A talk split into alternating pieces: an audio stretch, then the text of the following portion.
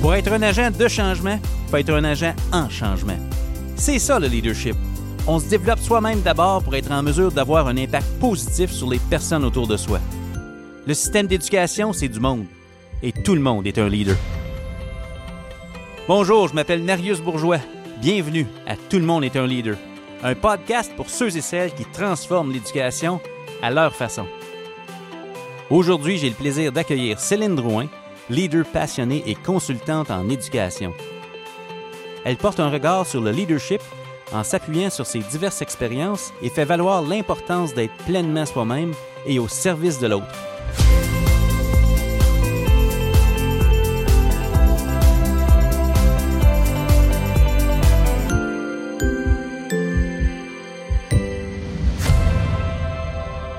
Céline Drouin, bienvenue à Tout le monde est un leader. Merci, Marius. Merci de l'invitation. Tellement content que tu sois là. Moi aussi, très heureuse d'être ici puis euh, de te revoir. On a une belle conversation pédagogique entre, euh, entre collègues, j'ai le goût de dire. Puis, euh, je suis tellement content que les gens aient la chance de te rencontrer à travers ce médium-là. Un podcast, c'est nouveau pour nous. Puis, c'est tellement intéressant que tu, que tu te prêtes au jeu ce matin. Peux-tu, peut-être pour les gens qui te connaissent peut-être moins, euh, te présenter c'est qui ça, Céline Drouin, qu'est-ce qui se passe dans ta vie présentement, puis euh, on aura la chance d'élaborer un petit peu sur notre vision de leadership au fil de notre discussion. Ben écoute, du point de vue euh, personnel, je suis une, conjointe, une mère, une amie, une tante, la personne que, que, j'ai toujours été. c'est certain que j'ai un, un, parcours qui, qui est en évolution. J'aime ça me définir d'abord comme étant une enseignante. C'est pas, tu sais, dans les 12 dernières années, oui, j'ai fait autre chose. Euh, euh, j'ai travaillé euh, davantage au niveau provincial. J'ai été conseillère pédagogique, chargée de projet à la direction d'un service au Centre Franco. Mais encore aujourd'hui, qui je suis, je me vois encore comme une enseignante. C'est ce que j'ai fait pendant les 18 premières années de ma carrière, puis c'est ça qui me définit davantage. J'ai beaucoup d'admiration euh, pour les enseignants, particulièrement par rapport à ce qui se vit euh, présentement. Absolument. Beaucoup de. Oui, j'ai beaucoup de fierté par rapport à ce bout-là de, de, mon parcours. C'est là que ça se passe en éducation. C'est ça. S'il n'y a pas ce bout-là, euh, le reste n'est pas utile vraiment non plus. Tout à fait. T'enseignais où? Ou je veux dire, à quel niveau peut-être? Ou, J'ai enseigné presque toute ma carrière en sixième, septième, huitième année. OK. Oui, dans la région d'Embrun. OK. Alors, euh, avant de, me retrouver au, Centre Franco, vraiment, là, par, euh, euh, un, petit twist du destin. Oui, oui. C'est comme ça que ça se passe, hein, les, changements de carrière ou les, redirections qu'on peut prendre, ou les, choix qu'on peut faire. oui. Hmm. Qu'est-ce qui t'a amené? Je veux dire, on est, on, est là dans la discussion. Qu'est-ce qui, justement, t'a amené après 18 ans en classe, une profession que tu adores, tu es passionné, tu n'es pas parti parce que tu n'aimais pas ça, tu es, parti pour goûter à autre chose aussi, puis pour relever un défi personnel, c'est important de, euh, de se donner la permission de relever certains défis. Comment ça s'est passé pour toi, ça, ce Hey, je vais aller voir ce qui se passe là? Parce qu'on laisse quelque chose. Quand, on, dit ouais quelque chose, on laisse quelque chose. C'est déchirant quand même. Là. Oui, puis ça a été difficile parce que on, avait une équipe, euh, des collègues incroyables que je vois encore euh, dans mon équipe école. Oui j'avais comme ce feeling-là en dedans que euh, j'avais fait 18 ans, j'étais fière, mais que j'avais le goût d'essayer autre chose, que j'avais peut-être quelque chose à apporter ailleurs. Mm-hmm. Euh, puis c'est comme ça que je me suis euh, présentée à une entrevue. donc, oui, vraiment un, concours de circonstances, je dirais. Ah, mais c'est de toute beauté. Donc là, présentement, tu es consultante en éducation, toute, toute jeune retraitée. Euh, donc, encore super active des projets, un peu euh, comme ce que tu as vécu après 18 ans en enseignement. Tu relèves de nouveaux défis, mais là, tu t'es forgé une nouvelle identité. Oui. Tu dis oui à d'autres choses aussi. Qu'est-ce qui se passe de ce côté-là? Tu travailles sur quoi présentement? Euh, j'ai entrepris un nouveau parcours comme consultante en éducation. Puis, ce que j'apprécie énormément, c'est d'avoir une variété de clients. OK. Donc, d'être capable de partager, de reprendre ce qu'on a appris euh, sur le terrain, puis d'être capable d'amener ça. Je travaille, euh, euh, j'ai travaillé beaucoup avec le poste secondaire. Les compétences qu'on a travaillées beaucoup avec l'équipe tactique au Centre Franco. Oui. C'est Les compétences dans les 12 conseils de langue française, je pense qu'on on est là, on, on en, on en voit l'importance, etc. Puis ça fait son chemin au niveau postsecondaire dans les collèges, les, universités. C'est une expertise que je, que, que je peux euh, apporter Mhm. à, à certains égards. Euh, puis je travaille encore avec le Centre Franco. Euh, comme tu sais, euh, j'ai un, un amour de, de la rédaction, de l'écriture, de faire de la recherche. Puis quand on occupe un poste de leadership ou de gestionnaire, faut traiter davantage de dossiers en superficie. Moi, je pense que je, je suis, euh, je suis plus une apprenante euh, laser. J'aime ça prendre quelque chose puis l'approfondir à l'en OK. profondeur. Alors, c'est ce que c'est ce que je fais présentement pour, euh, pour les clients avec qui, avec qui je travaille. Ah, c'est fantastique, tu dois t'y plaire. Puis je suis certain que ton vécu dans les dernières années, en tout cas, doit certainement contribuer. Je suis content d'entendre que cette conversation-là est rendue au post-secondaire. Ça veut dire que le virage au numérique qu'on a commencé à vivre autour de 2010 dans le système fait son chemin petit à petit. Et puis ça confirme peut-être que l'orientation vers les compétences, ça a sa place. Euh, pas seulement dans la vraie vie, mais dans nos écoles, qui est censée préparer à la vraie vie. Mhm. Donc, c'est vraiment intéressant de ce point de vue-là. On est encore dans le segment où on apprend à te connaître. Tu es une mère, une épouse, une tante, comme tu disais, maintenant consultante. Tu as tout un bagage euh, en éducation. Et puis, tu as occupé un poste de leadership euh, quand même important euh, dans les dernières années. Tu parlais du projet tactique. Avant de parler de ce projet-là, euh, il a fallu que tu dises oui à un moment donné à un poste de leadership, puis peut-être laisser l'édition, ces choses-là. Euh, Qu'est-ce qui t'a amené à, à dire, hey, je veux relever ce défi-là, d'avoir euh, un rôle de leadership, de mobiliser une équipe provinciale, puis tout ça? Qu'est-ce qui t'a amené là dans ton parcours à développer ce, volet leadership-là, puis dire, OK, là, je veux goûter à ça? Comment ça s'est passé pour toi, ce, ce, bout-là, ou cette transition-là dans ta carrière? Est-ce qu'il y a des gens qui t'ont inspiré, euh, des modèles que, tu avais le goût d'imiter? Tu sais, c'est, personnel, c'est différent pour tout le monde, là, mais qu'est-ce qui t'a amené là? Euh, c'est un cheminement qui s'est fait très graduellement. Moi, je me suis, pendant longtemps, je me suis pas vue comme une leader. Euh, je me suis vue comme quelqu'un. J'ai accepté les postes pour contribuer. C'est vraiment pour ça. Wow. Parce que je. je- je- puis on, on m'y amenait graduellement. Euh, les postes que je l'ai- que j'ai obtenus dans ma carrière, je les ai souvent refusés dans un, dans un, dans un, dans- dans un premier temps. Puis, je me suis fait à l'idée, euh, puis j'étais bien entourée. Ça, c'est super important, Mhm. de sentir qu'on a, qu'on a la confiance. À ce moment-là, on est prêt à, à créer, à innover. On est dans un climat de, oui, de confiance. Puis, euh, c'est ce qui nous permet de, de se voir comme un leader, je pense. Ben écoute, tu viens de parler de l'importance de contribuer. Pour toi, euh, j'ai le goût de te poser la question explicitement. Pour toi, ce que c'est le leadership?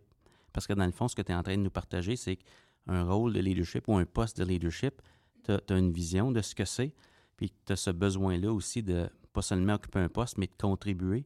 C'est quoi, toi, ta définition à, à toi, bien personnelle, de ce que c'est le leadership, si, si je peux te poser cette question-là? C'est beaucoup être au service de, OK, je pense. OK. Euh, je dirais qu'il y a beaucoup de liens de parenté avec l'accompagnement.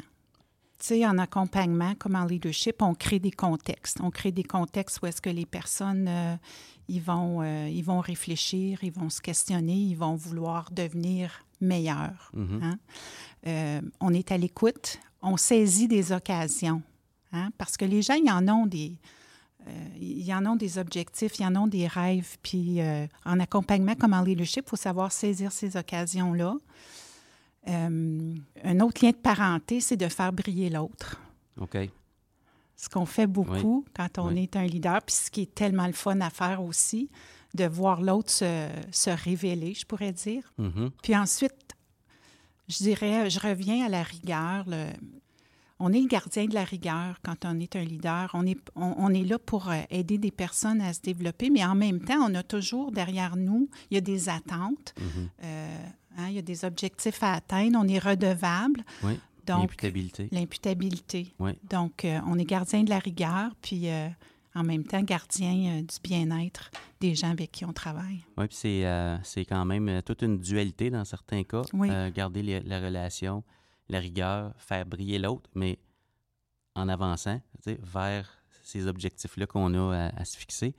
Puis, tu sais, le leadership, euh, je sais pas si tu vois ça comme ça, mais tu sais, c'est pas un moule unique. C'est un leader, c'est pas tout le monde mm-hmm. qui est pareil. On amène notre touche personnelle. Toi, pour avoir côtoyé des leaders partout à travers la province, puis ailleurs aussi, c'est quoi des qualités que tu rechercherais, par exemple? Tu parles d'être bien entouré. Si tu avais le choix euh, de choisir une équipe, qu'est-ce que tu recherches, toi, des qualités chez un leader? Bien, j'ai parlé de la confiance, puis j'y reviens. OK. Euh, dans un climat de confiance, euh, on peut tout accomplir. Ouais. ça, j'y crois, j'y crois fermement. c'est là que ça se passe, c'est là que l'innovation, c'est là que ça se passe, la créativité. Alors, la confiance. Ensuite, je dirais la cohérence. C'est le fameux principe des fractales selon lequel euh, ce qui se passe à un niveau euh, hiérarchique a tendance à se refléter dans les autres. C'est vrai, ça. Tout à fait. Alors, si on demande, par exemple, euh, aux gens d'une équipe de, faire preuve de mentalité de croissance, bien, il faut se questionner. Est-ce qu'à tous les niveaux hiérarchiques, on est des modèles de mentalité de croissance? OK. Alors, je pense que les deux gros C, confiance et cohérence, là, ce serait ce que, ce que je trouve important. OK. Oui. Puis dans le mot cohérence, tu mets d'être un modèle à, l'intérieur de ça. Dans le côté confiance, pour une qualité qu'on cherche chez un leader, je vois comme différentes dimensions. Il y, a, un leader qui a confiance en lui-même, qui a confiance en l'autre, mais qui crée aussi un, climat de confiance autour de lui. Dans ces dimensions-là, qu'est-ce qui compte pour toi que tu peux euh, peut-être percevoir le plus rapidement euh, chez l'autre avec qui euh, tu travailles ou que tu as l'occasion d'évoluer? Parfois, on choisit notre équipe. Parfois, on, hérite d'une équipe. Euh, parfois, on façonne notre équipe. Donc, comment, comment tu, vois ça, ces dimensions-là, de quelqu'un qui, est qui a confiance, qui fait confiance, mais aussi qui crée la confiance, qui reflète peut-être plus ton approche d'être au service de l'autre. Mm-hmm. Mais comment tu vois ça? ben là, je me, je me reporte au moment où, parce que euh, j'ai eu le, bonheur de choisir souvent les membres de l'équipe. Hein. Alors que tu me, tu me ramènes à, certains, euh, à certains choix. Puis, euh, qu'est-ce qui fait en sorte que, qu'on, qu'on va, qu'on va créer, qu'on va sentir cette confiance-là avec mm-hmm. l'autre? Mm. des fois, c'est des ressemblances. Hein? Des, on, on, va, on va se voir dans l'autre, on va se retrouver. Mais ça, c'est facile. Des fois, c'est le contraire. C'est de voir euh, dans l'autre qu'est-ce qu'on n'a pas. OK.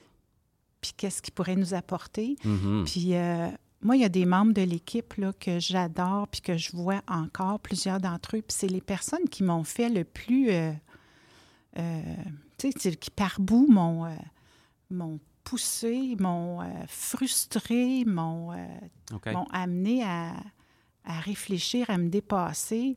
Euh, ça, c'est plus difficile que de travailler avec des gens qui, euh, qui sont comme nous. donc, euh, je ne sais pas si je réponds à ta question. Ah, tu réponds tellement bien parce que dans le fond, on va chercher les détails, les nuances dans ça, ces, ces mots-là qui nous rassemblent. Confiance, cohérence, OK. Là, tu viens d'aller chercher des points vraiment importants de comment on vit ça comme les deux, comment on choisit. Il y a beaucoup d'intuition dans ce que tu me dis de perception, se voir dans l'autre.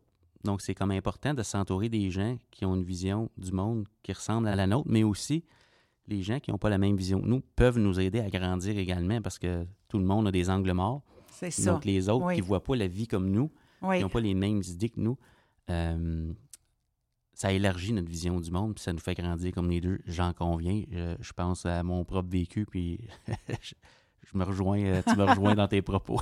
c'est certain. Donc, équipe provinciale, euh, tu peux choisir euh, les membres de ton équipe. Euh, on parle de leadership. Tu es au service de l'autre. Ça, c'est ta posture comme consultante présentement. Ça fait longtemps que tu as cette posture-là. Là, on, va, on retourne encore plus loin en arrière, peut-être. Est-ce qu'il y a des gens, ça vient d'où, ça, cette posture-là? Parce que moi, ce que j'ai constaté pour avoir travaillé avec toi, avec l'équipe tactique, c'est que notre, notre équipe, notre mandat, c'était d'accompagner, c'était pour intégrer le numérique au départ, oui. la, technologie. Puis ce qu'on s'est rendu compte comme équipe au fil du temps, c'est que c'était beaucoup plus une question de posture, de mentalité de croissance et de leadership. C'était beaucoup plus humain, ce virage-là qu'on appelait numérique à l'époque. C'était très humain. Oui. Puis être au service de l'autre, c'était un peu ça, notre mandat. Oui. Donc, ça vient d'où, ça, selon toi? Euh, si tu peux te souvenir de tes modèles, de comment tu as évolué comme enseignante, qu'est-ce qui a façonné cette vision du monde-là que tu as comme leader puis que tu recherches à recréer dans tes équipes? Je, je pense que, ben, comme tout le monde, ça se façonne vraiment dans, à même dès notre enfance, dès notre milieu familial. OK. Euh, moi, je viens d'une famille de. On est six enfants. Tu en développes du leadership quand tu es six, parce que faut, que tu prennes ta place, tu sais, c'est certain. Euh, je pense que mes, mes, mes, parents, mon frère, mes sœurs, c'est toutes, des, toutes des influences qui ont fait, qui ont, qui ont, euh, qui, ont, contribué, en tout cas, à faire de qui, je suis aujourd'hui. Euh, je pense à ma mère qui, qui, était à la maison, mais qui était une gestionnaire de projet sans pareil. Écoute, là, on avait nos tâches, elle gérait ça. Euh, on a gradué la même année, ma mère et moi, du secondaire. C'est une apprenante à vie. c'est une personne qui aime écrire, qui aime lire, tu. Euh, mon père aussi. Euh, mon père, euh, tu sais, choisir le bon mot, son amour pour la, pour, pour la musique. écoute, je te raconte une anecdote. la, semaine passée, mon père et moi, on s'est obstinés sur un accord du participe passé avec l'auxiliaire à voir. Mon père a 85 ans. Et puis, dans une carte de souhait, il avait écrit un participe passé, puis Écoute, c'est assez merveilleux. Il s'est questionné sur cet accord-là. Il m'a confronté parce qu'il était certain d'avoir raison. Puis j'ai dit, Dad, t'as pas raison. Je suis désolé. Mais c'est extraordinaire que tu te sois questionné. Alors, tu vois le milieu euh, familial dans lequel, tu sais, mon frère, c'est un rassembleur, mes sœurs, la rigueur, oui. Oui, l'amour de la langue aussi, mm-hmm. beaucoup, beaucoup. Mm-hmm. Euh, mes sœurs, c'est, elles sont toutes des leaders. Puis ils n'ont pas occupé nécessairement toutes des, postes de leadership, presque toutes par contre, mais euh, ils ont une posture. Mm-hmm. Alors, euh, c'est des leaders euh, intuitives mm-hmm. et puis qui, qui mènent par le gros bon sens. C'est toutes des femmes qui, qui m'inspirent. Je dois dire que dans mon parcours, là, il y a beaucoup de femmes leaders qui m'ont inspirée puis qui m'inspirent encore. Puis c'est pas nécessairement des grands noms.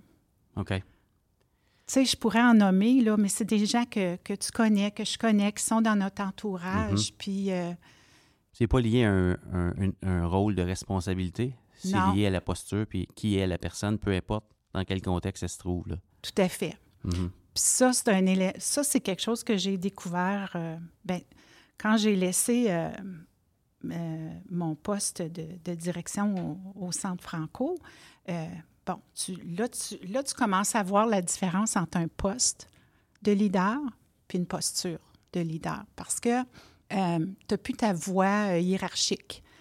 Alors, tu perds, oui, tu perds ça, mais tu gagnes tellement plus parce mm-hmm. que maintenant, ce qui est merveilleux, c'est que quand quelqu'un me, me demande euh, tu sais, Céline, qu'est-ce que tu penses de ça? As-tu le goût de regarder telle initiative pédagogique? As-tu le goût d'être mon ami critique? Mm-hmm ben là, tu le sais que c'est pas relié à un poste. Mm-hmm.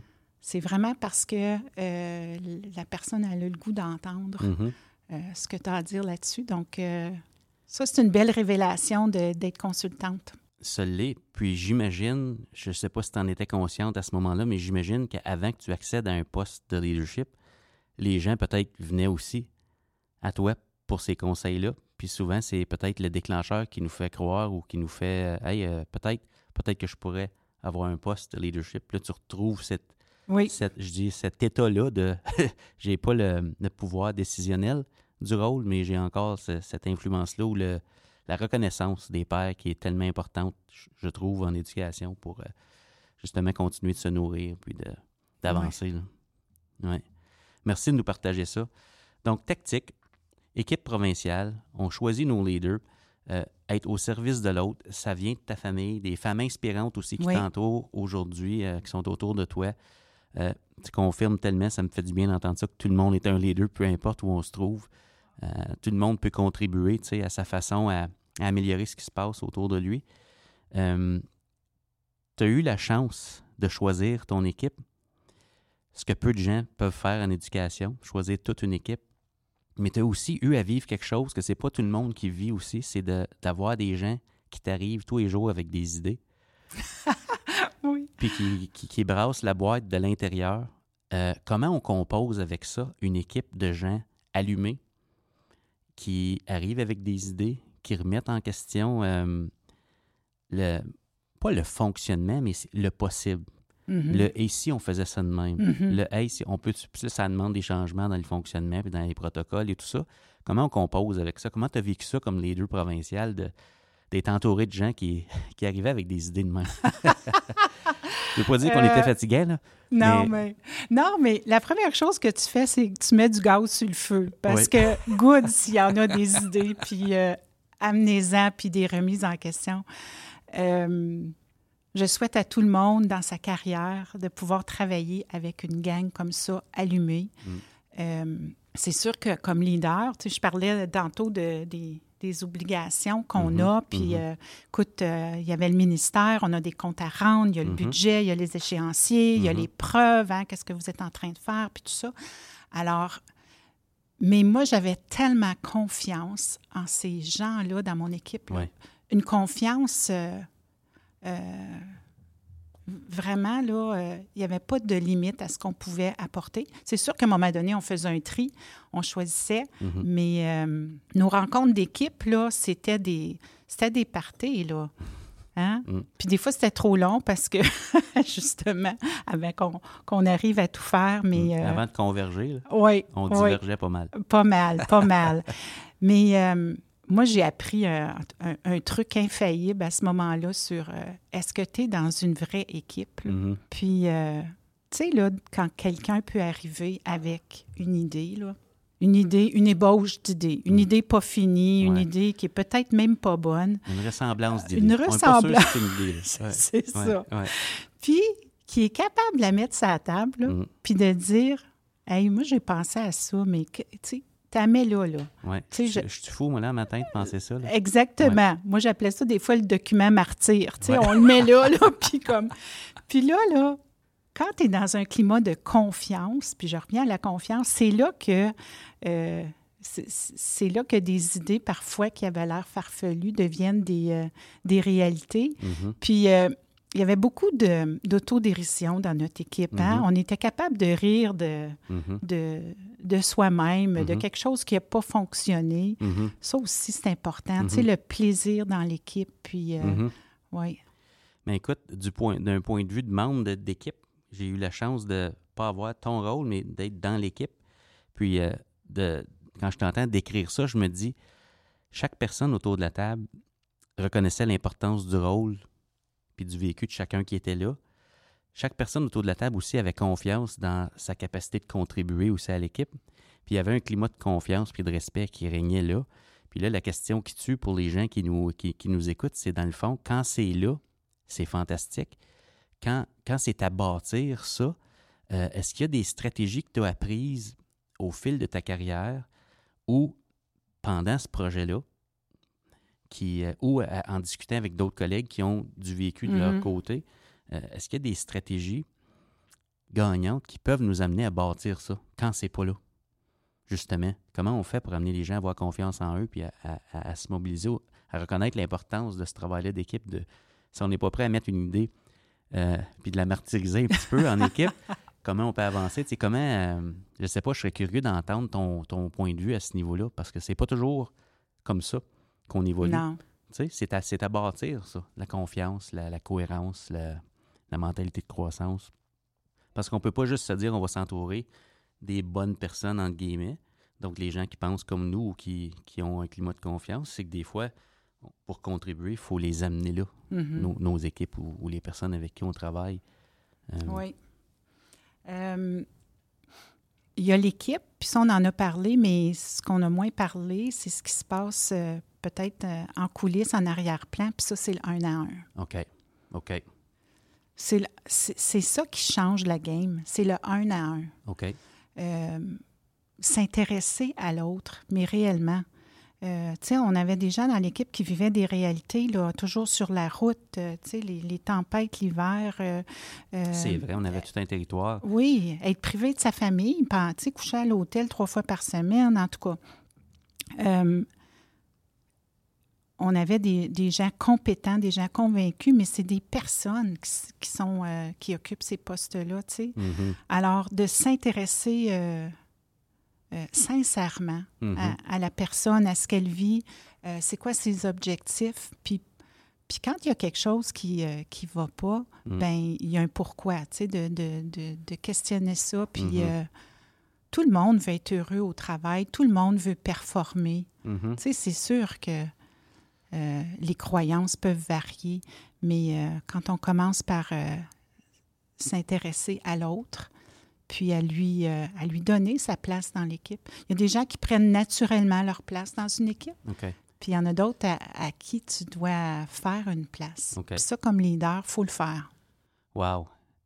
Le un à un, s'intéresser à l'autre, ça, ça veut dire, d'un point de vue de leadership, si on constate qu'il faut, on a du travail à faire côté cohésion, confiance dans l'équipe, on a des rencontres un à un, on présume des bonnes intentions dans ce que tu as dit. En d'autres mots, si on observe des comportements, il y a une raison. Pourquoi? Parce que Oui. tout le monde a une des bonnes intentions. On présume ça, Mhm. une croyance de base.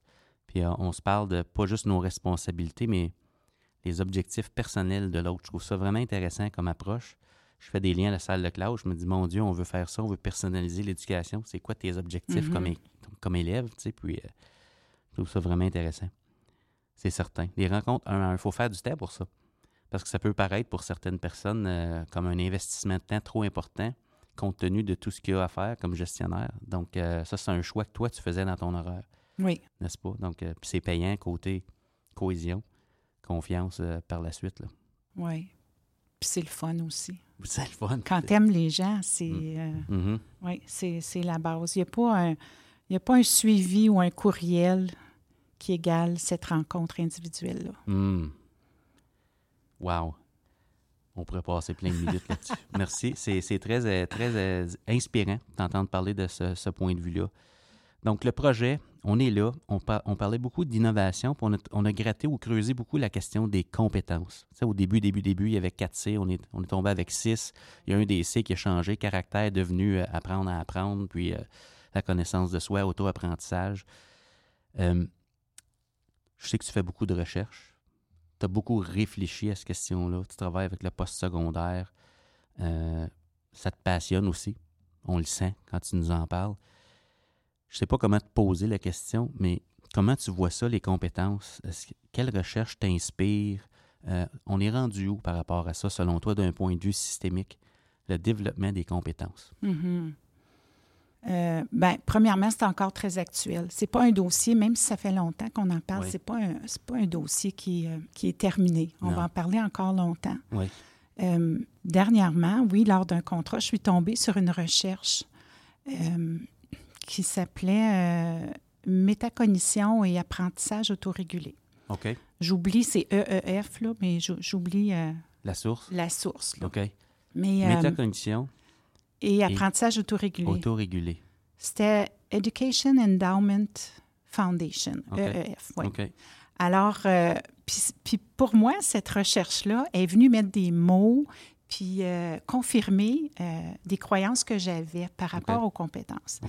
Puis, écoute, c'est un peu maladroit ou euh, délicat de commencer à, à classer les compétences. Il y en a une meilleure que l'autre. Ouais. Bon, ce qui est, euh, ce qui est important, c'est le caractère euh, indissociable puis Mhm. complémentaire des compétences. C'est pas des silos. C'est pas des silos. Mm. Mais moi, j'en ai une chouchou, quand même, qui est l'apprentissage autonome. OK. OK? Souvent, on a mis l'accent sur les compétences dites cognitives, Mhm. mais euh, pour moi, l'apprentissage autonome, qui est une compétence euh, intrapersonnelle, euh, c'est Mm. une clé. C'est une clé pour euh, tu sais, que tu sois dans, dans ta vie personnelle, dans l'académique ou euh, dans, en employabilité au travail. Apprendre à apprendre, développer une mentalité de croissance, la persévérance, rebondir après, une, après un échec, la résilience, euh, le courage. Euh, ça, là, ça n'a pas de prix. Mm. Ça n'a pas de prix. Imagine un.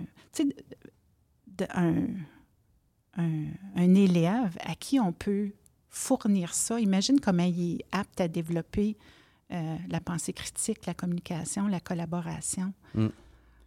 Mais écoute, je, t'écoute parler, puis je me dis, sans ça, ce que tu viens de décrire, je me dis, est-ce que l'apprentissage en profondeur est possible? Tu pour aller en profondeur, il faut pas arrêter.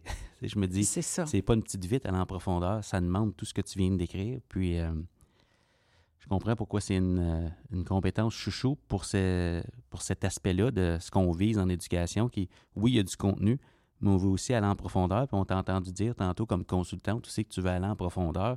Donc, c'est complètement aligné, j'oserais dire cohérent avec ce que tu nous as proposé. Donc, l'auto-apprentissage, apprendre à apprendre, euh, avec ce que tu as observé, la technologie est un levier à tout ça. Puis tu parles aussi de, personnaliser ou de contextualiser ce qu'on fait. Qu'est-ce que tu as observé euh, d'un point de vue là, euh, macro, là, côté pédagogie, qui peut nous amener là? Puis c'est quoi les ingrédients qui peuvent amener le personnel dans les écoles, justement, à avoir ce que tu as décrit. Parce que si on a ça, on peut aller en profondeur dans notre pédagogie, puis ensuite de ça, le transmettre à nos élèves. Moi, je, je, je, crois fermement que si on le vit comme pédagogue, on voit les bienfaits pour nous, naturellement, on, a le goût de le faire avec nos élèves. c'est comme quand on voit un bon film, on a le goût d'en parler. Mm-hmm. Euh, donc, il faut voir les bienfaits pour nous avant. Donc, comment on amène ça dans, en pédagogie, l'idée de la résilience, la mentalité de croissance, puis tout ça. Je suis certain que tu as vu des gens faire des choses innovantes à ce sujet-là. Pas sur mm-hmm. quelques détails ou euh, d'exemples? Bien, pour avoir travaillé euh, quand même euh, plusieurs années en développement professionnel puis en, en accompagnement, tu l'as dit, Marius, c'est un peu. imagine si on fait vivre au personnel enseignant des occasions où est-ce qu'ils peuvent développer euh, ces compétences-là hmm. ou ces, ces habiletés-là ou ces qualités-là. Mm-hmm. Hein, d'être persévérant, de voir euh, l'échec comme euh, un tremplin d'apprentissage, d'être résilient. par l'effet des fractales, ils vont le faire vivre à leurs élèves aussi. Mm-hmm. Donc, je pense que le, tout ce qui est développement professionnel, accompagnement, coaching, ce sont des, des bonnes façons d'amener les enseignants à se questionner, mm-hmm. à se découvrir eux-mêmes qui je suis par rapport à ça, mm-hmm. pourquoi c'est important. Puis euh, quel enseignant va dire non, finalement, apprendre à apprendre, c'est pas si important, ou bien euh, de comprendre comment j'apprends, c'est pas si important. Mm-hmm. C'est juste des fois de, de, mettre le focus là pour un, pour un moment.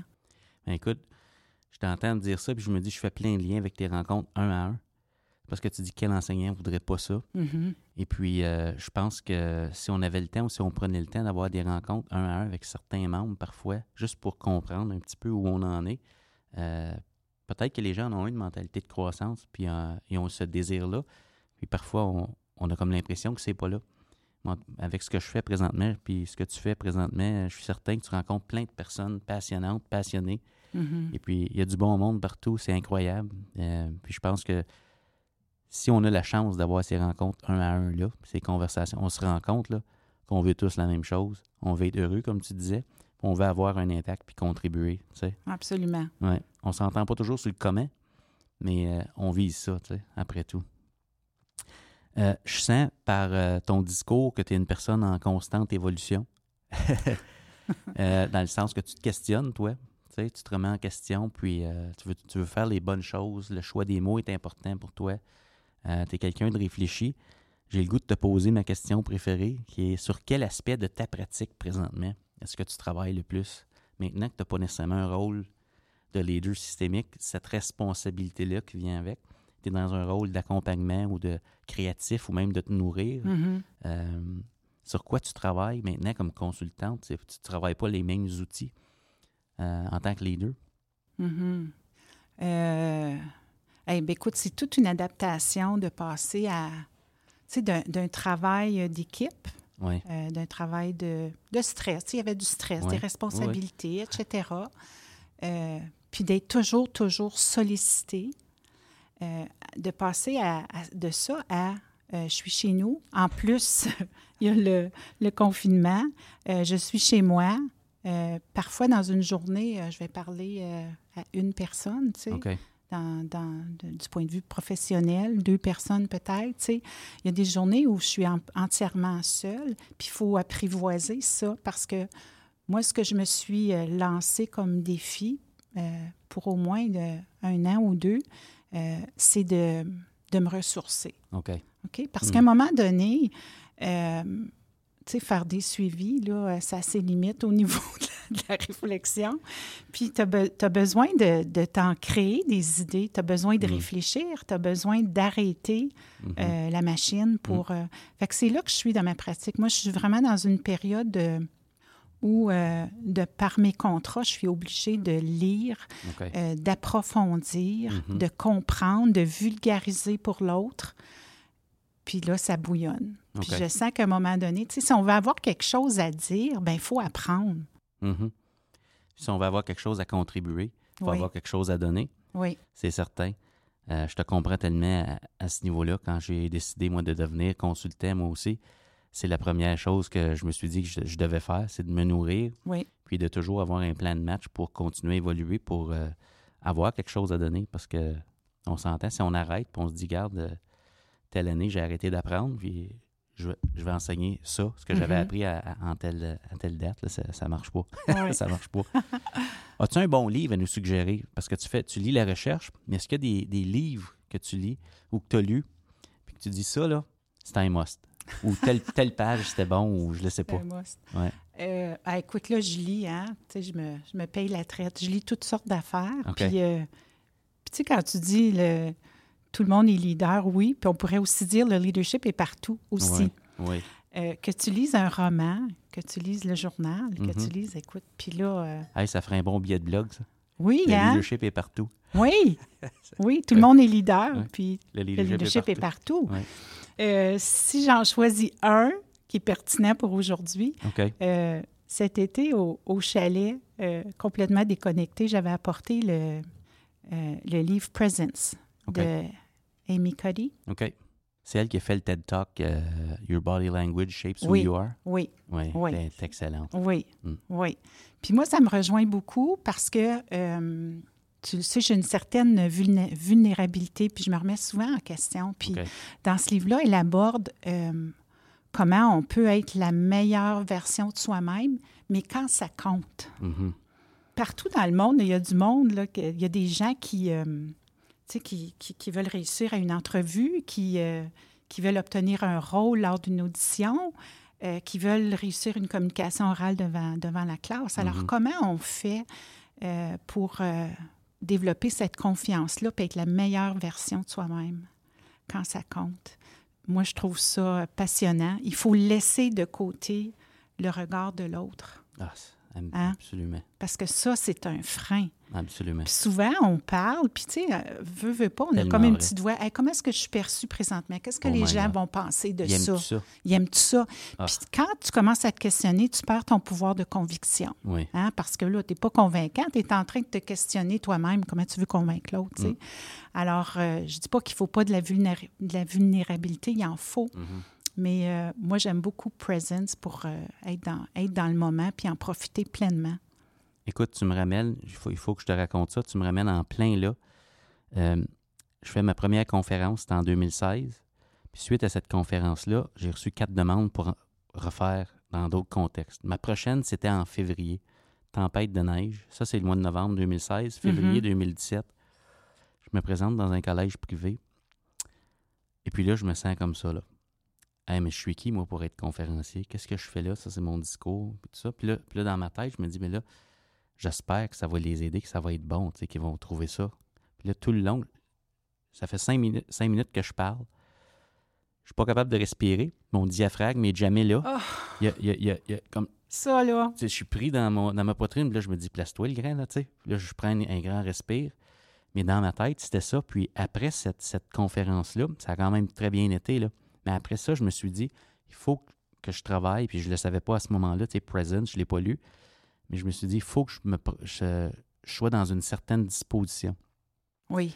Euh, je peux pas essayer de décider en lisant le non-verbal des gens s'ils aiment ça ou non. Oui. Moi, tu parlais de contribuer tantôt. Moi, je m'en viens contribuer ce que j'ai de meilleur à offrir. Donc, ma posture avant une conférence, c'est je m'en viens donner le meilleur. Oui. Ils vont prendre ce qui est bon pour eux là-dedans, ils vont l'appliquer comme ils peuvent. Puis ça, là, juste ça, de, de consciemment faire ça, Oui. ça m'a libéré à partir de ce moment-là. Je voulais le dire parce que je me reconnais tellement. Puis j'ai vu le TED Talk d'Amy Cody. C'était Oui. un must, voir Oui. ça. Euh, et puis, euh, non, je vais aller lire ça. Presence, Presence OK, de Amy Cody. de Amy Cody. OK, super. Excellent, ça se lit très bien. Oui, dans un chalet euh, déconnecté. Oui, c'est ça. Pas de Wi-Fi. On serait rendu peut-être une petite portion rafale si tu veux te prêter au jeu. Absolument. Je te présente un ou des mots, puis tu me présentes là, rapidement les premières idées qui te viennent à l'esprit, puis euh, on défile dans, dans ce sens-là. On prend un petit cinq minutes pour ça. OK. Ça te tente-tu? Ben oui. Yes, on commence ça. Facile, facile. Engagement. Première chose qui te vient à l'esprit quand tu entends le mot engagement. Motivation. Motivation. Évaluation. Amélioration. Édition. Centre franco. Leadership. Intérêt pour l'autre. Intérêt pour l'autre. Collègue au pluriel. Plaisir. Collaboration. Euh, aller plus loin.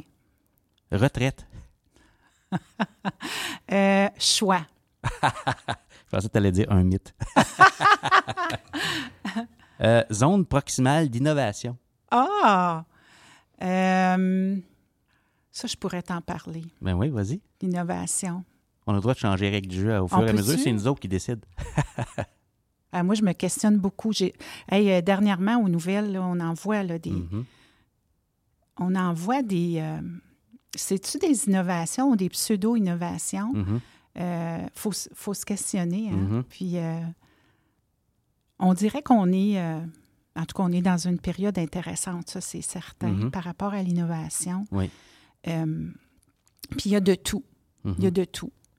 Euh, une, tu sais, des fois, tu as des aha moments. Là. Oui. Tu as, un moment de. Tu Oui, te dis, ben, voyons.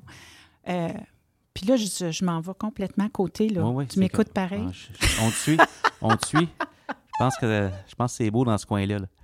On vient de débarquer de la, la 417. là. C'est ça, c'est ça.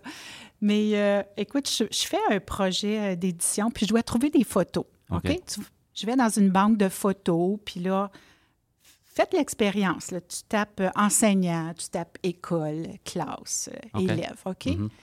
Ben, les photos qui apparaissent sont assez révélatrices quand même de, des, des perceptions parce que c'est les usagers qui alimentent ces banques de photos-là. Oui.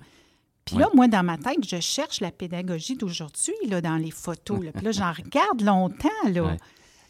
Puis j'ai hey, j'ai découvert un nouveau concept, là, c'est la pédagogie de l'index. OK. Parce que quand De l'index. de l'index, parce que quand tu cherches une photo d'enseignant, là, les photos qui apparaissent, c'est l'enseignant avec son index qui pointe euh, le TBI, OK. qui pointe euh, un globe terrestre, parce que chaque jour, quand on enseigne, on va pointer un globe terrestre. hein. Oui. Parce qu'on a un globe terrestre. C'est Absolument. utile. Oui, oui. faut avoir ça. Ensuite, il pointe, euh, tu sais, un, un- un iPad, il pointe l'élève qui a la main levée à sa place. En tout cas, la pédagogie de l'index, je me suis dit, ça, ça- ça veut dire quoi ça par rapport à comment, euh, de façon globale, quand on est à l'extérieur, en tout cas, de- des, Mhm. des cercles de- en éducation, comment c'est c'est perçu? Euh, écoute, je crois, j'ai quand même, tu sais, je me, je me, je me fie pas à, à cette... euh, il faut faire la part des choses, là. Mais j'ai trouvé ça quand même euh, révélateur de voir que l'enseignant est souvent vu encore comme celui qui montre le chemin, Mhm. comme celui qui dit où aller, comme Mhm. celui qui parle, Qui transmet. qui transmet. Oui. Oui. Mm. L'autre écoute. Euh, Puis tu parlais des compétences tantôt. oui. Euh, la pédagogie de l'index, c'est utile pour la connaissance. Pour la compétence, il y a d'autres approches pédagogiques aussi à préconiser. C'est ça. C'est ça. Ouais. Puis, euh, tu sais, je, je voyais, la, ben c'est cette semaine, je voyais que euh, un conseil scolaire euh, se lance dans l'hybride. Alors, je me dis, tu sais, premier réflexe, waouh, tu sais, avec l'équipe, là, c'est certain qu'on a prôné l'hybride et tout Mhm. ça. Euh, Est-ce que c'est de l'innovation? Mhm. C'est intéressant de regarder ça parce que c'est innovant, l'apprentissage hybride. Mhm. Mais là, je me suis, je, me suis mis à penser à la personne, Mhm. à l'enseignant. Ah, imagine, là, tu, tu, as ton groupe devant toi. euh, Puis en plus, faut que tu sois assez euh, fixe parce que là, tu n'es pas assis avec un groupe d'élèves, parce que là, tu es filmé en même temps, parce qu'il y a des élèves à la maison qui ont besoin de toi. Mhm. Puis je ne remets pas en question le, le pourquoi, parce que, comme on a dit, les intentions, on prend pour acquis qu'elles sont bonnes. Mhm. Mais euh, ça m'a ramené à la zone proximale d'innovation. Puis chaque personne qui est derrière, euh, qui, qui est devant cette caméra-là, puis qui, en même temps, qui veut répondre aux besoins des élèves, puis là, l'élève te pose une question, mais l'autre en ligne n'a pas compris, puis tout ça. Est-ce que c'était vraiment dans sa zone proximale d'innovation de faire ça? Est-ce que- Mhm. est-ce qu'elle a choisi? Est-ce qu'elle était prête? Mhm. Donc, euh, l'innovation, c'est pas, euh, c'est pas une technologie, c'est pas une approche pédagogique non plus. Mm. C'est la personne. Hein? C'est là qu'il faut commencer. On commence avec la personne, puis peut-être que peut-être qu'on peut se servir de ce qui se fait présentement dans le contexte actuel. Il y a plein euh, qu'on pourrait appeler, sans appeler ça des innovations, peut-être qu'il y a une grande phase d'expérimentation. Et j'ose croire qu'à travers ça, on développe des compétences. On va en prendre conscience à un moment donné quand on va dire un petit peu qu'est-ce qui marche là. Euh, peut-être une façon d'aborder ça Oui. pour cette enseignante-là, parce qu'il faut travailler sur la personne, pas sur le format dans lequel on la place Mhm. ou de l'environnement dans lequel, dans lequel on, on lui demande d'évoluer. Donc, j'aime beaucoup cette nuance-là. L'innovation, c'est la personne. C'est pas nécessairement un environnement. c'est ça. J'adore ça. Puis chapeau, hein, à tout ce qui se fait dans Ah, les... c'est incroyable ce qui se fait. Dans les, en tout cas, on En surveille davantage en peu de temps dans les 12 conseils Oui. scolaires de langue française. Il y a des, des, des initiatives ex- exceptionnelles. Puis Mhm. chapeau aux enseignants qui, euh, qui sont euh, en salle de classe ou pas en salle de classe, puis qui vivent ça euh, chacun à leur façon. Là. Donc, zone proximale d'innovation, c'est un modèle que tu avais créé. Et puis, euh, je serais curieux, là, on vient de parler de l'idée, c'est quoi l'innovation? Tu as fait des recherches, mais en un tweet, c'est quoi ça pour toi, la zone proximale d'innovation? Moi, quand j'ai entendu ça la première fois, je me suis dit zone proximale de développement. Oui. Euh, innovation, comment tu présenterais ça là, euh, dans un ascenseur à quelqu'un qui Ah sort oui. à un autre étage à un moment donné? C'est quoi ça? Bien, c'est c'est parti de l'idée que l'innovation, ça veut dire différentes choses pour différentes personnes. C'est pour ça que c'est très personnel. Oui, oui. Alors, ce qui est innovant pour un ne l'est pas pour l'autre nécessairement. Donc, euh, travaillons dans la zone proximale d'innovation. Amenons les gens, il Mhm, faut les pousser, les amener juste assez loin, leur fournir de l'appui. mhm. Euh, puis, euh, c'est ça, on va se retrouver avec euh, plein de, de petits îlots euh, d'innovation. Donc, ce qui est de l'innovation pour une personne, c'est pas nécessairement de l'innovation pour une autre Non. personne. Puis, il n'y a, pas- il y a pas de mal à ça. Non, qui sommes-nous pour dire que, que- que Ouais. quelqu'un ou quelque chose n'est pas innovant ou l'est? Absolument. On revient sur la 417. On se souvient qu'on est Ah en oui, oui. rafale. Ah c'est oui, extraordinaire. c'est- c'est méchante ben, rafale. C'est tellement intéressant. tu as mentionné le mot accompagnement. Qu'est-ce qui te vient à l'esprit quand tu entends ce mot-là? Ah, ben l'équipe tactique puis les 12 conseils scolaires. OK. Oui. Euh, dans une autre optique, quand tu entends le mot équipe provinciale, qu'est-ce que ça évoque pour toi? Euh, regard privilégié. Chaque fois qu'on a l'occasion de travailler au-delà de son milieu, souvent en, en enseignement, on va travailler dans un- une commission, un conseil scolaire, puis souvent toute sa carrière. Puis euh, moi, j'inviterais tout le monde à, à- à faire l'expérience d'aller travailler pour euh, n'importe quel euh, organisme Mhm. provincial Mhm, pour voir au-delà mhm. Puis euh, de voir les, les cultures. C'est tellement intéressant de voir que chaque conseil scolaire a sa personnalité, a sa Mhm. culture. Mhm. Tu te présentes pas là de la même façon, tu n'es pas accueilli de la même façon. Non. Alors, euh, Le système, c'est du monde. exactement, exactement. Ouais, Oui. ouais, absolument. Quelle expérience. Euh, conversation, tu as dit tantôt un à un, j'ai le goût de te dire conversation courageuse. Qu'est-ce que ça qu'est-ce qui te vient à l'esprit quand tu entends ça? Euh, transparence, OK. oui. Il faut, euh, oui. Il y a une façon de dire. Tout peut être dit, mais il y a une façon de le dire. Protéger la personne, puis euh, garder en tête qu'on on ne sait pas tout de cette personne-là. On a, on a juste un, on a juste des fois un angle ou une perspective sur une personne. Il faut penser que il y a autre chose qui se cache puis qui explique souvent les choses. Donc, euh, ouais. Quand je t'entends dire ça, je me dis, euh, ça prend une vision à long terme pour ce qu'on. Une vision à long terme. Il faut se donner une vision à long terme de cette personne-là, puis pour sa carrière, parce que les personnes sont souvent de passage dans nos équipes ou nous de passage dans leur carrière. Mhm. Ouais. Mais en même temps, il faut être. euh, tu sais, on parle beaucoup de, euh, de, de la personne, puis euh, tu sais, d'être conciliant, d'être compréhensif. Mais en même temps, quand on est leader, je reviens à la rigueur, il, faut. euh, il faut avoir des attentes parce que les, les élèves, les enfants, ils méritent ce qu'il y a de mieux. Oui. Puis, euh, c'est une grosse responsabilité de, de, Mhm. d'œuvrer auprès des enfants, puis on ne peut pas se contenter. Mhm. Parce qu'un un, un an, euh, c'est beaucoup un an, là, Mhm. hein, quand tu es un enfant, là. Alors, euh, T'es il- un an dans, dans ce milieu-là. c'est Tu vas être ça. là une fois, même si C'est ça. l'enseignante ou l'enseignant, ça fait 30 ans qu'il est là. Oui, l'enfant va passer une année là. C'est Oui. cette année-là oui. Donc, euh, Mm. quand on comprend euh, les impacts possibles, les répercussions, c'est une responsabilité. Puis quand on est leader en milieu scolaire, ben faut avoir des attentes élevées. Absolument. On vit dans un contexte où on évolue dans un contexte d'amélioration continue. Il n'y a pas, un- y a pas un- une école ou un conseil qui a un plan de maintien, tu sais, qui dit Ah, on veut plus que ça change, on, on l'a, c'est correct. Uh-huh. tu sais. Fait que dans ce sens-là, on, tout, on a comme la- le devoir et la permission même de d'avoir ces conversations-là dans ce sens-là. On veut pas perdre la relation, mais on veut pas perdre la- l'amélioration non plus. Fait que c'est comme un, Oui. Ouais. à jauger. C'était notre rafale. C'est beau, hein? Oui, oui, ça a bien passé. Oui, ça a très bien passé. Euh, on se projette dans l'avenir. Il y a plein de choses qui se passent présentement dans ta carrière. Tu es en train de te nourrir. Euh, tu es nouvellement consultante. Tu découvres plein de choses encore. Euh, si on se projette dans l'avenir, une dizaine d'années, on est en 2020 présentement, puis si on se projetait en 2030, avec ce que tu vois de l'éducation, tu dis on n'a pas fini de parler des compétences.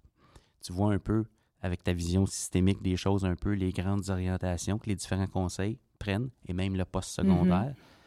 On va être où dans 10 ans euh, en éducation? J'ai pratiquement le goût de, de ramener l'événement provincial de l'époque, TAC. Ah oui. S'il y avait un TAC 2030, il se passerait quoi là? Euh, ben, TAC avait déjà évolué euh, dans les quelques années qu'on l'a eu, dans le sens qu'on s'est un peu détaché des technologies. hein. Au Mhm. début, c'était beaucoup le, le Mhm. comment. Puis, écoute, euh, on était là aussi, hein, puis les gens étaient là, on C'est un répondait à des... passage obligé. C'est ça. Ben oui. Comme tu disais, euh, quel piton que je pèse. hein? Oui, oui. Ben oui. Le piton, les coups, tu sais. Ah, je clique où? Ouais. C'est ça. Il était à on? C'est Ouais, ça. Il est allumé. c'est vrai. Puis graduellement, ben, on, on a amené euh, même la vision originale du projet tactique, tu sais, elle, elle a évolué. Puis je pense qu'on s'en allait dans la bonne direction, oui, avec les compétences, avec Mhm. euh, tu sais, redéfinir le rôle de l'enseignant puis le rôle de l'élève. On était vraiment euh, là-dedans. Je pense que c'est les grandes notions qui vont quand même être là. Euh, ce qu'on voit beaucoup, là, c'est, euh, c'est tout ce qui est euh, l'apprentissage différencié, personnalisé. C'est beaucoup, c'est l'élève. Tu sais, ça a l'air cliché un peu l'élève au cœur de son apprentissage, mais c'est vraiment ça. Puis ça va au-delà de donner des choix à l'élève. là. Mhm. Non, non, c'est lui qui les invente, les choix. Mhm. C'est lui qui planifie son apprentissage. Mhm. Alors, il y a des possibilités pour l'élève. Alors ça, je pense que ça va être un grand, euh, un grand courant. Euh. L'apprentissage, C'est c'est gros, ça. c'est gros. c'est pas juste une place euh, pour l'élève où on pourrait peut-être se dire, c'est un exemple qui me vient à l'esprit, c'est c'est pas juste l'idée de con- co-construire des critères de réussite ou de co-construire nos règlements de classe. Ah non. Ça va tellement au-delà de- parce que ça, tous ces chemins-là ramènent au programme.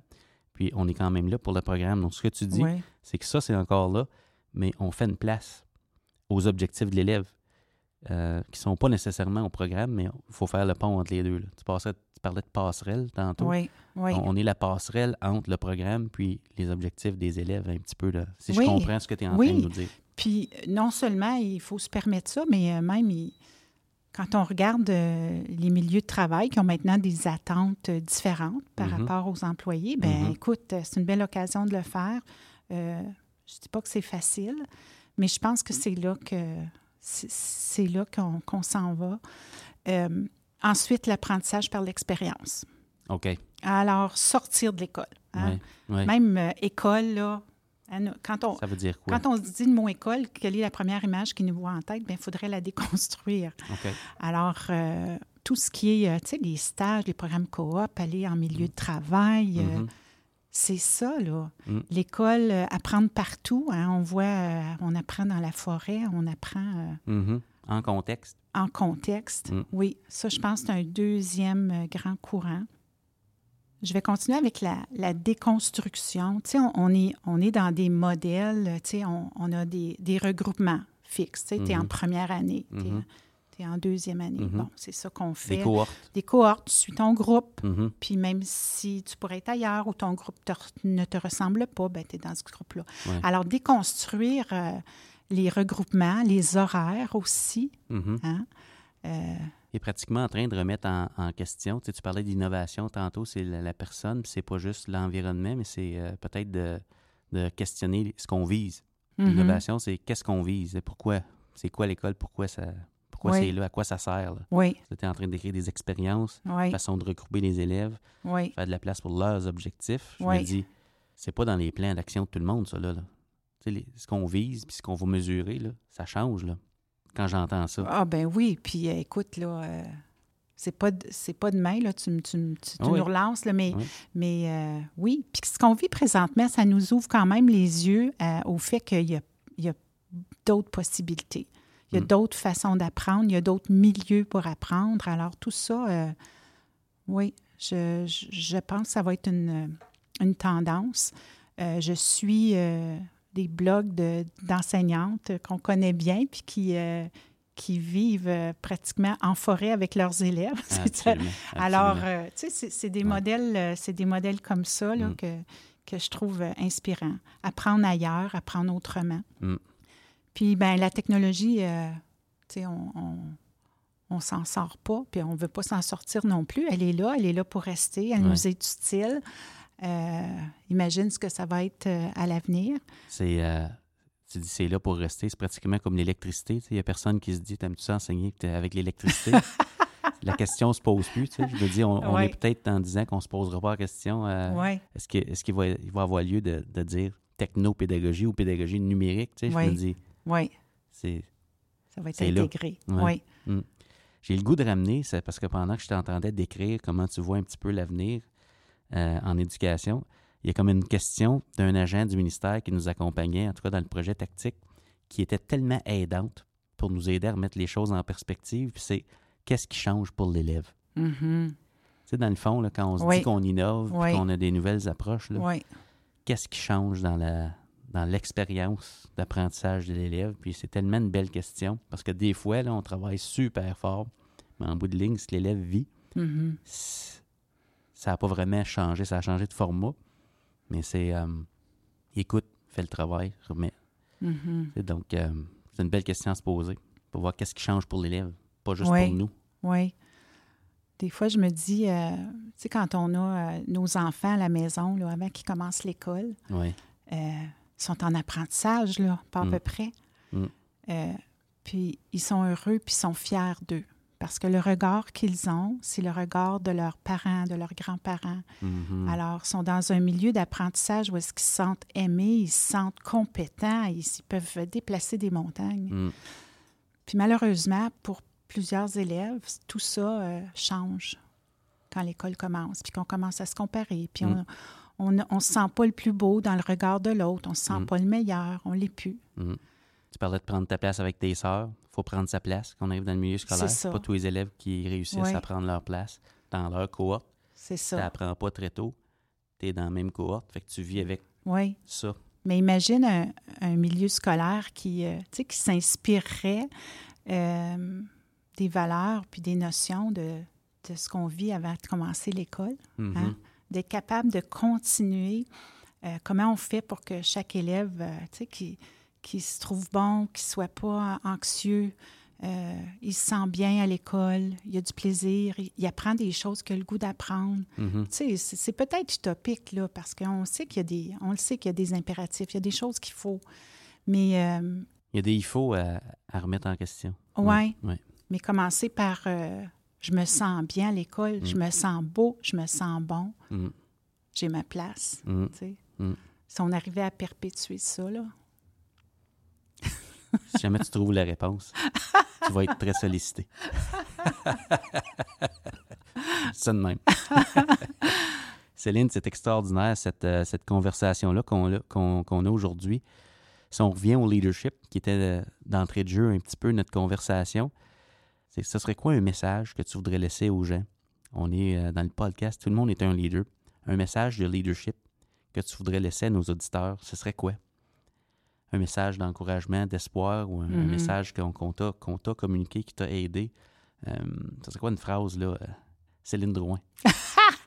Ben, pas de moi, elle est pas de moi, cette phrase-là, parce qu'elle OK. existe déjà. Tu sais, sois toi-même, les autres sont déjà pris. Ah je pense que c'est hein? euh. Oscar Wilde. OK, je ouais, pense. je pense que oui. Mais euh, je dirais, euh, sois le leader que tu es ou qui est déjà en toi-même. Parce que ça prend tellement d'authenticité Hmm, pour être un bon leader. Tu peux pas jouer Mm. un rôle. Non, Ça ne marchera pas, je pense. non, ça ne marchera pas. Puis apporte ce que tu as à la table parce que dans une, dans une vie, tu vas rencontrer différents leaders. Chacun va t'apporter quelque chose. Alors, tu n'as pas besoin d'être la personne qui a tout. Mm. Euh, tu, es, euh, tu, tu es assez. Tu Mm. apportes ce que tu as euh, comme leader, puis sois toi-même. C'est extraordinaire. La connaissance de soi est essentielle dans un message comme celui-là. Tu parlais de l'importance d'être un modèle. Donc, je me dis peut-être que ça amène de la clarté sur ce que tu veux dire là. C'est pas d'essayer d'être comme les autres, Mhm. mais c'est de peut-être d'appliquer toi-même ce que tu t'attends des autres. Oui, de- D'avoir de l'intégrité. oui. Donc, ça remet les choses en perspective. Ça- On est modèle, mais on est soi-même. On est soi-même, on maximise Mm. euh, ce qu'on a déjà dans notre bagage. Oui, Hein? oui. Parce qu'on a quelque chose à offrir. Tout à fait. Mm. Oui. Qu'est-ce qu'on souhaite à Céline Drouin? Dernière question. Qu'est-ce qu'on te souhaite dans les. euh, je sais pas, dans les prochains mois, la prochaine Euh, année? Ben, euh, d'autres rencontres comme celle-ci. Yes. Ça, c'est super euh, allumant ce matin. Des belles rencontres, des partenariats. Mhm. Euh, puis la santé, hein, Ouais. ça a l'air, euh, ça aussi, ça a l'air cliché, mais ça ne l'est pas. Non. Pour être capable de réaliser de ce qu'on ce qu'on rêve de faire. Donc, euh, Mm. oui, moi, je, je veux, euh, je, je pense que je suis encore, euh, dans les prochaines années, prête à relever de, de nouveaux défis, puis m'amuser à travers tout ça. C'est fantastique. Je te souhaite de réaliser euh, toutes ces ambitions-là, puis de garder la santé, puis d'avoir du temps pour toi euh, dans ton horaire. C'est euh, c'est tellement mérité. Merci, Marius. Merci, c'était Céline Drouin à Tout le monde est un leader. Wow, quel plaisir de parler de leadership avec Céline, mon ancienne boss, tu sais. Comment pouvons-nous réinvestir ce que Céline nous a partagé? Qu'est-ce qui se passerait si on se donnait la permission d'être pleinement soi-même, d'être au service de l'autre et de s'intéresser réellement à l'autre? Qu'est-ce qui changerait lundi matin si on faisait ça? Je vous laisse penser à ça.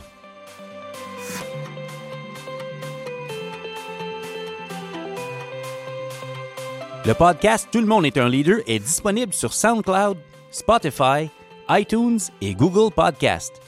Le podcast est également disponible sur YouTube, donc je vous invite à vous y abonner. Je vous invite également à suivre Tout le monde est un leader, le blog, sur esquadedu.ca, barre oblique, blog. J'y partage mes réflexions pour influencer la transformation de l'éducation. Et finalement, le T-shirt Tout le monde est un leader est disponible dans notre boutique au esquadedu.ca barre oblique boutique. Le T-shirt, c'est une invitation à modeler à votre façon ce qu'il représente. Portez-le fièrement. Le changement en éducation, c'est une occasion d'accomplir ensemble des choses extraordinaires. Tout ce qui est requis pour transformer l'éducation se trouve déjà dans nos écoles. Rappelez-vous, le système d'éducation, c'est du monde. Et tout le monde est un leader.